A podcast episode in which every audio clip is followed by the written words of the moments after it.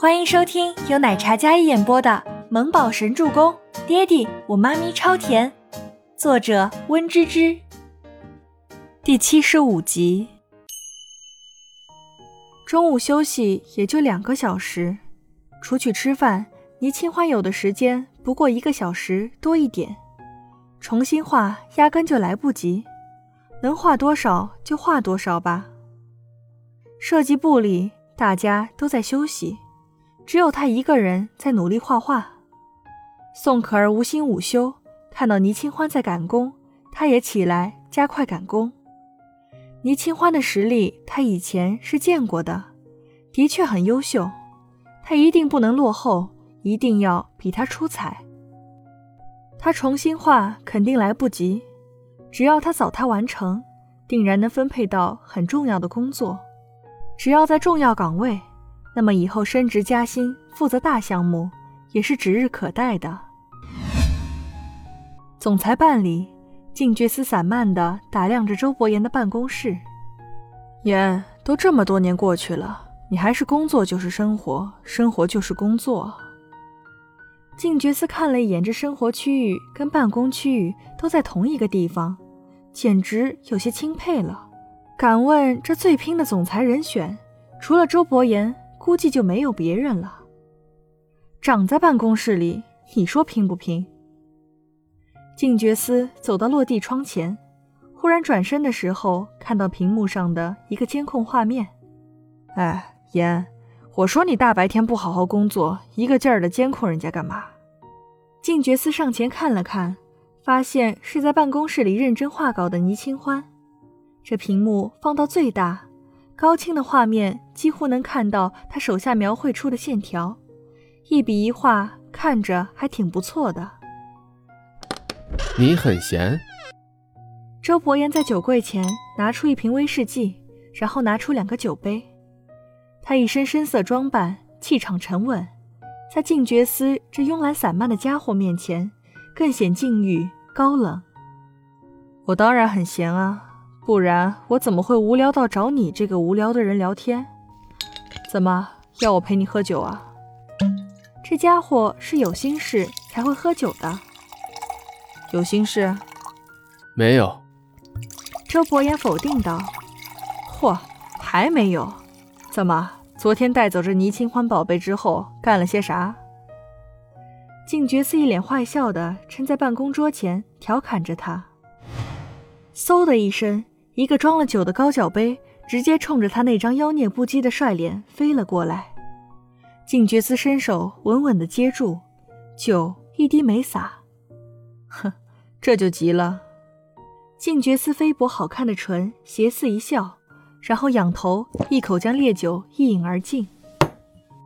周伯言优雅地抿了一口，然后握着杯子在沙发上回忆昨天发生的事情。周伯言想了想那些画面，然后不着痕迹的再喝了一口酒。跟我说说吧，跟这丫头有什么故事？我查到的都是五年前的那些八卦，没想到你周大 boss 竟然还有这等姻缘。这些年人不在江湖，江湖上可都是你的传说啊！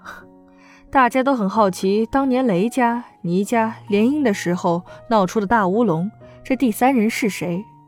没想到就是你啊！靳觉思坐到周伯言的位置上，双手枕着后脑，大大咧咧的坐在那里，调侃道：“闭嘴。”周伯言不悦的说道，那剑眉紧拧，只要提及五年前的事情，他就心乱。特别是想到这五年发生的事情，他一个人带着孩子谋生，吃了多少苦，受了多少罪，他想都不敢想。哟哟哟！虽然啊，你一副一点都不在意，甚至恨那丫头，但是心里是在乎的吧？不然一说到她，你就这副模样，越是冷然，越是心乱。静觉寺那一双桃花眼早就看穿了一切。你这虽然不近女色，但你只是不近倪清欢之外的女色。我查到几天前在酒店第一次遇到倪清欢的时候。好像身体有点不舒服吧？那天也奇怪哦，刚好整个酒店都停电了。你说说，你那七星级酒店莫名其妙的停了一晚上的电，你这大总裁还在酒店里住着，好像那天你孩子的妈也在哦。哎，你说怎么这么巧呢？周伯言听着后面那只叽叽喳喳在叫的麻雀，不免头疼。这家伙不去做狗仔记者，真的可惜了。静觉寺八卦之心一打开就关不住，所以啊。言，短短不到半个月的时间，你破了两次戒，还缺德的把人家小姑娘困在自己公司里，天天上班被你监视着，哼！恭喜你啊，终于还俗。静觉寺闭着眼睛，越说越来劲儿，忽然感觉衣领子被什么扼住，哎，我去，有种呼吸不畅快的感觉。滚！周伯言走到他身边，直接将他提了起来。然后从自己座位上揪起来丢开，幸好静觉司协调能力好，不然早就被丢出去了。他不要面子的。我说言，你改改你这坏脾气，除了我谁受得了你啊？有空呢，把你儿子借我玩玩呗。我好奇呀，你那儿子什么样的？你、我、赫连三个人啊，你最小，居然最早当爹，儿子还都快五岁了。这让我情何以堪啊！要不你把儿子给我，这样我奶奶也就不用催我结婚了。静觉寺其实来的目的是这个，想要拐周伯言的孩子。小周周听了，想虐他这个小弟。他拿他当跟班小弟，他竟然想当他爹。周伯言听闻抬眸，那幽暗深沉的眸子冷冷一睨，一种强大的气场裹挟而来。一双深邃的黑眸带着危险的锋芒，透着一种王者般的气场。仅仅只是坐在那里，便给人一种指挥若定的气势。想敲我儿子？不然呢？你我又没兴趣，孩子他妈我也没胆量，借孩子给我玩玩呗。静觉寺想着，这周伯言这智商，能力过人呐，基因强悍到令人发指。他儿子应该也不错吧？要不拐过来自己培养培养，给自己当接班人算了。反正他有女人，再生就是了。谁玩谁还不一定。给你个忠告，最好别惹我儿子，不然我可不会给你收尸。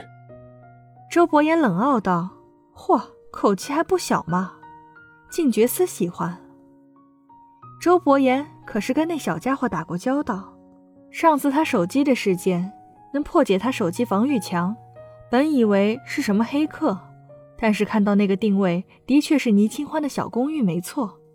幸好他之前有设定保护措施，不然他那手机就在小家伙手里被破解的连渣都不剩。他黑客方面的能力在静觉司之上，能接近他实力的人目前还没有，但他儿子却做到了，四岁多的孩子。做到了，而觉看似纨绔不羁，但脑子却未必好使，枪法手腕有一套，却不是一个动脑子的家伙。所以在周周面前，他能占优势的也只不过是人高马大而已，可不是对手。思及此，周伯言竟然勾起一抹骄傲的笑容。周伯言的视线再看向电脑屏幕。这女人怎么又重新在画设计稿了？眉头紧蹙，看着她手中快速的动作，的确是在重新画。他调取了中午的监控，发现黑屏，只有打开他电脑后空空如也的文件夹。周伯言眉头紧蹙，一副冷怒的气场。怎么了？静觉寺凑过来看。本集播讲完毕，感谢您的收听。喜欢就别忘了订阅和关注哦。